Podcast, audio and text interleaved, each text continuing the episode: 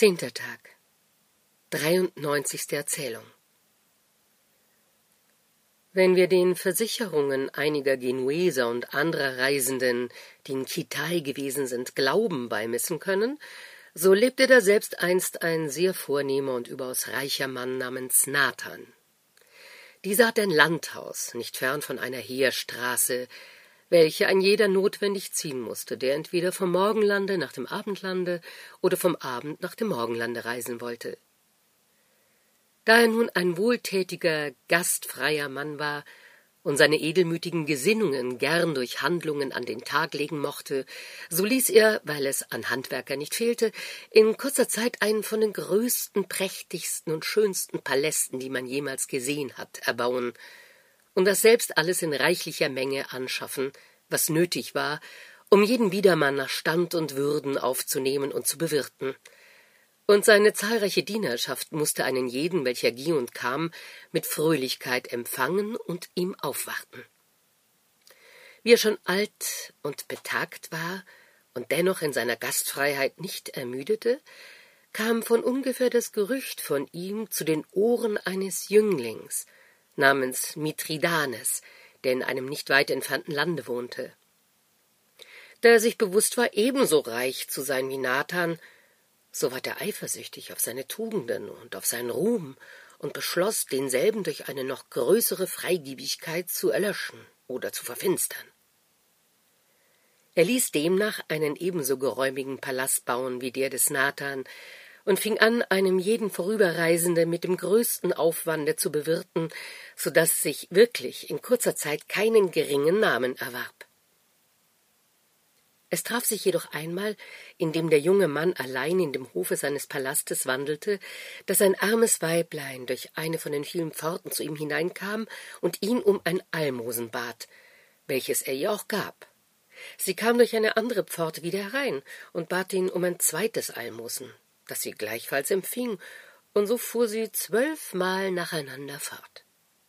Wie sie endlich auch noch das dreizehnte Mal wiederkam, sagte Mithridates, Gute Frau, du wiederholst ziemlich oft deine Bitte. Inzwischen gab er doch wieder ein Almosen. Wie die Alte seine Worte hörte, rief sie, oh, wie bewunderungswürdig ist die Wohltätigkeit des Nathan.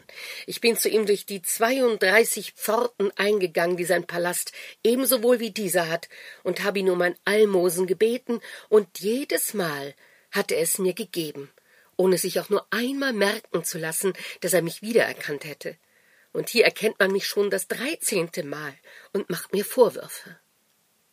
Mit diesen Worten ging die Alte davon und kam nicht wieder. Wie Mithridates hörte, was sie sagte, und das Lob des Nathan als eine Schmälerung seines eigenen Ruhmes betrachtete, ward er bis zur Wut entrüstet und dachte, Wehe mir, wann werde ich die Freigiebigkeit des Nathan, die ich zu übertreffen gedachte, in großen Dingen auch nur erreichen, da ich es ihm im Kleinen nicht einmal gleich tun kann. Wahrlich, alle meine Mühe ist vergebens, wenn ich nicht ihn selbst aus dem Wege räume, und da ihn seine Jahre nicht unter die Erde bringen, so muss ich es nur bald mit eigenen Händen tun. In dieser Anwandlung von Jähzorn machte er sich auf und stieg, ohne sich mit jemand über seinen Plan zu besprechen, mit einigen wenigen Begleitern zu Pferde kam am dritten Tage an dem Ort, wo Nathan wohnte, an und befahl seinen Begleitern, sich nicht merken zu lassen, dass sie ihm angehörten, sondern sich so lange selbst Herberge zu suchen, bis sie nähere Nachricht von ihm erführen. Er war gegen Abend angekommen. Wie er nun seine Begleiter entfernt hatte, begegnete ihm von ungefähr Nathan selbst, der ohne alle Begleitung nicht weit von seinem schönen Palaste in ganz schlichter Kleidung spazieren ging.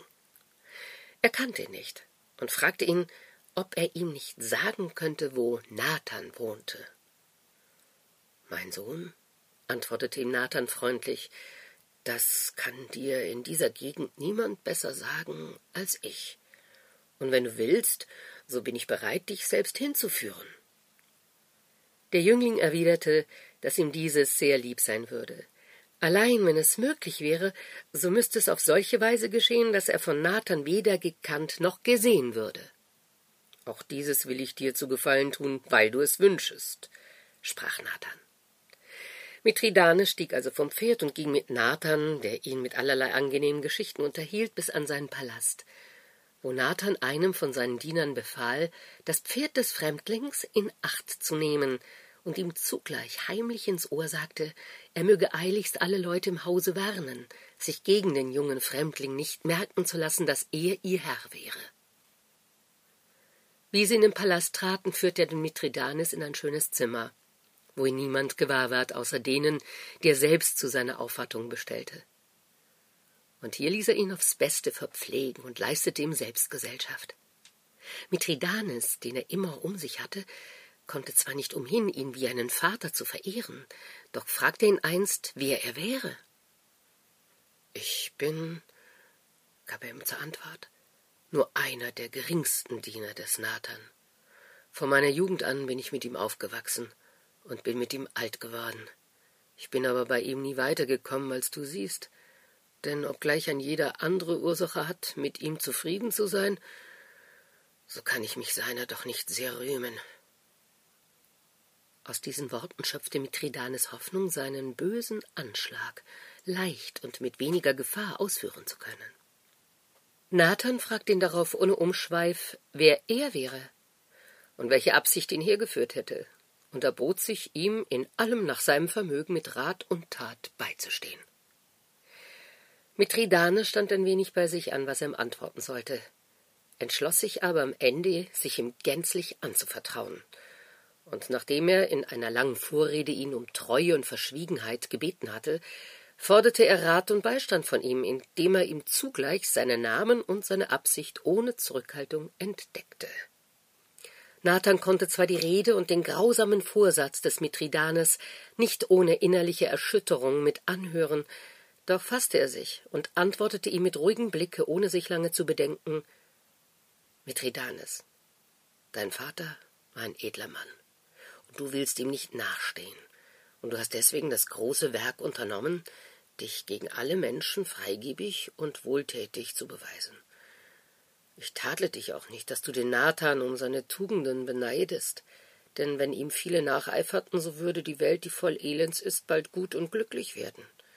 Dein Vorsatz, den du mir eröffnet hast, soll ganz gewiss verschwiegen bleiben. Darin kann ich dir jedoch besser mit gutem Rat als mit tätiger Hilfe beistehen. Mein Rat ist dieser.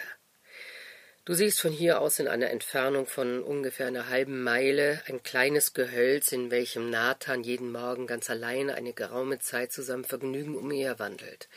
Du kannst ihn dort ohne Mühe finden und mit ihm verfahren, wie du es für gut findest. Solltest du ihn töten, so geh, um sicher wieder nach Hause zu gelangen, nicht denselben Weg, den du hergekommen bist, sondern folge demjenigen, der dich, wie du sehen wirst, linker Hand aus dem Gehölz führt, er ist zwar etwas weniger gebahnt als der andere, allein er führt dich näher und sicherer nach Hause. Wie Mithridates diese Weisung erhalten und Nathan sich entfernt hatte, gab er in der Stille seinen Leuten, die auch in demselben Palaste waren, Nachricht, wo sie ihn am folgenden Tage erwarten sollten. Sobald der neue Tag anbrach, ging Nathan, dem Ratschlage gemäß, welchem er dem Mithridates gegeben hatte, allein in das Wäldchen und seinem Tode entgegen. Mithridates stand gleichfalls auf, nahm seinen Bogen und sein Schwert, die einzigen Waffen, die er hatte, stieg zu Pferde und ritt nach dem Wäldchen zu, wo er von ferne den Nathan ganz allein wandelnd gewahr ward. Da er wünschte, ihn erst zu sehen und reden zu hören, ehe er ihn erschlug, so sprengte er auf ihn zu, ergriff ihn bei der Binde, die er um das Haupt trug, und sprach Alter, du bist des Todes. Dann habe ich ihn verdient, antwortete Nathan. Wie Mithridates seine Stimme hörte und sein Angesicht erblickte, erkannte er ihn augenblicklich für denjenigen, der ihn so gütig aufgenommen, so vertraulich begleitet und ihn so aufrichtig geraten hatte. Sein Hass verließ ihn, sein Zorn verwandelte sich in Schamröte. Er warf sein Schwert, das er schon gezückt hatte, von sich, sprang vom Pferde, warf sich dem Greise mit Tränen zu Füßen und sagte Jetzt, teurer Vater, erkenne ich in der Tat eure Großmut, indem ich sehe, wie ihr mit Vorbedacht alles selbst eingeleitet habt, um euer Leben in meine Hände zu liefern, welche mich ohne Ursache nachgestellt und euch dieses selbst offenbart habe. Aber Gott, der in dem entscheidenden Augenblicke besser über mich und über meine Pflicht wachte als ich selbst, hat mir die Augen geöffnet, welche mein schändlicher Neid mir verschlossen hatte, und je mehr ihr bereit gewesen seid, mir zu willfahren, um desto mehr ist es meine Pflicht, mein Verbrechen zu bereuen. Rächet euch demnach an mir, so wie ihr glaubt, dass mein Vergehen es verdient. Nathan hieß ihn aufstehen, umarmte ihn zärtlich und sagte Mein Sohn, du magst deinen Vorsatz böse nennen oder nicht. So brauchst du deswegen nicht um Verzeihung bitten. Denn du fasstest ihn nicht aus Hass, sondern aus Ruhmsucht. Sei demnach unbesorgt vor mir und sei versichert, dass kein Mensch in der Welt dich mehr liebt als ich, indem ich deinen emporstrebenden Geist erwäge, der dich antreibt, nicht Reichtümer anzuhäufen, wie die Geizigen es tun, sondern deine gesammelten Schätze wohl anzuwenden weißt. Schäme dich auch nicht, dass du getrachtet hast, mir das Leben zu nehmen, um dich berühmt zu machen. Und glaube ja nicht, dass ich mich darüber verwundere. Die größten Kaiser und die berühmtesten Könige haben fast durch keine andere Kunst ihre Grenzen erweitert und folglich ihren Ruhm vermehrt als durch Totschlag. Und zwar haben sie nicht, wie du tun wolltest, nur einen Menschen, sondern viele Tausende hingeopfert, Länder verheert und versenkt und Städte dem Erdboden gleichgemacht. Wenn du demnach, um dich berühmter zu machen, mich, einzelnen Mann, aus dem Wege räumen wolltest, so tatest du nichts Außerordentliches, sondern etwas sehr Gewöhnliches. Mithridates suchte sein verkehrtes Vorhaben nicht zu bemänteln, sondern wusste es dem Nathan Dank, dass er selbst es so glimpflich entschuldigt. Indem er das Gespräch fortsetzte, bezeigte er ihm sein Erstaunen darüber, dass Nathan sich hätte entschließen können, seine Absicht zu befördern und ihm selbst dazu Rat zu geben. Nathan antwortete Mithridates, du musst dich über meinen Rat und meinen Entschluss nicht wundern. Denn seitdem ich Herr über meine Handlungen gewesen bin und gesucht habe, dasjenige zu tun, was du gleichfalls unternommen hast, ist niemand zu mir in mein Haus gekommen, dem ich nicht nach meinem besten Vermögen alles gewährt hätte, was er von mir verlangte. Du kamst und trachtetest nach meinem Leben. Und wie ich dich deinen Wunsch äußern hörte, wollte ich nicht, dass du der Einzige sein solltest, der mich unbefriedigt verließe. Darum entschloss ich mich, ohne Bedenken, dir mein Leben aufzuopfern, und damit es dir nicht fehlte, so gab ich dir selbst den Anschlag, wie du mir mein Leben rauben könntest, ohne das deinige in Gefahr zu setzen. Und darum sage ich dir noch einmal und bitte dich, nimm es mir, wenn es dir behagt, und erfülle deinen Wunsch. Ich wüsste nicht, wie ich es besser verlieren könnte. Ich habe es nun achtzig Jahre genossen und es nach meinem Wohlgefallen und Vergnügen angewandt, und ich weiß, dass mir nach dem Gange, welchen die Natur gewöhnlich mit anderen Menschen und mit allen Dingen überhaupt nimmt, nur noch eine kleine Frist übrig bleibt. Und diese zu verschenken, wie ich bisher meine Schätze verschenkt und verwendet habe, scheint mir besser, als mein Leben so lange behalten wollen, bis die Natur es mir wieder meinen Willen abnimmt. Hundert Jahre sind ein kleines Opfer. Wie viel mehr denn sechs oder acht, die ich noch erleben könnte? Nimm es also, wenn es dir behagt. Ich bitte dich darum, denn in meinem ganzen Leben habe ich noch niemand gefunden, der es begehrt hätte. Und wenn du, der du danach trachtest, es nicht nimmst, so weiß ich nicht, wann sich ein Liebhaber dazu finden wird. Und gesetzt es fände sich auch ein anderer, so weiß ich doch, dass es mit den Jahren immer mehr von seinem Werte verliert. Nimm es denn, ich bitte dich, ehe es noch mehr in seinem Werte sinkt. Mithridates schämte sich und sprach Gott bewahre, dass ich ein so teures Gut wie euer Leben rauben oder länger danach trachten wollte, wie ich einst getan habe. Ehe ich die Jahre desselben verkürzen wollte, wünschte ich lieber, wenn es möglich wäre, sie mit gemeinigen zu verlängern. Und wenn du das könntest, wolltest du es dann wirklich auch tun? fragte Nathan hastig. Jawohl, antwortete Mithridates mit Freudigkeit. Wohlan, so tu, was ich dir sagen will, sprach Nathan. Du als ein junger Mann bleibst unter dem Namen Nathan in diesem Haus, und ich beziehe das deinige und lasse mich künftig Mithridates nennen. Mithridates antwortete, wenn ich so löblich zu handeln verstände, wie ihr es versteht und verstanden habt, so würde ich ohne langes Bedenken euer Anerbieten annehmen, allein da ich gewiss weiß, dass mein Betragen den Ruhm des Nathan nur vermindern würde, und da ich einem anderen dasjenige nicht verderben mag, was ich an mir selbst nicht zur Vollkommenheit zu bringen verstehe, so muss ich es ausschlagen. Und wenn du das könntest, wolltest du es dann wirklich auch tun? fragte Nathan hastig. Jawohl, antwortete Mithridates freudig. Und wenn du das könntest, wolltest du es dann wirklich auch tun? Fragte Nathan hastig. Jawohl, antwortete Mithridates mit Freudigkeit. Wohlan. So tue, was ich dir sagen will, sprach Nathan. Du als ein junger Mann bleibst unter dem Namen Nathan in diesem Hause, und ich beziehe das deinige und lasse mich künftig Mithridates nennen.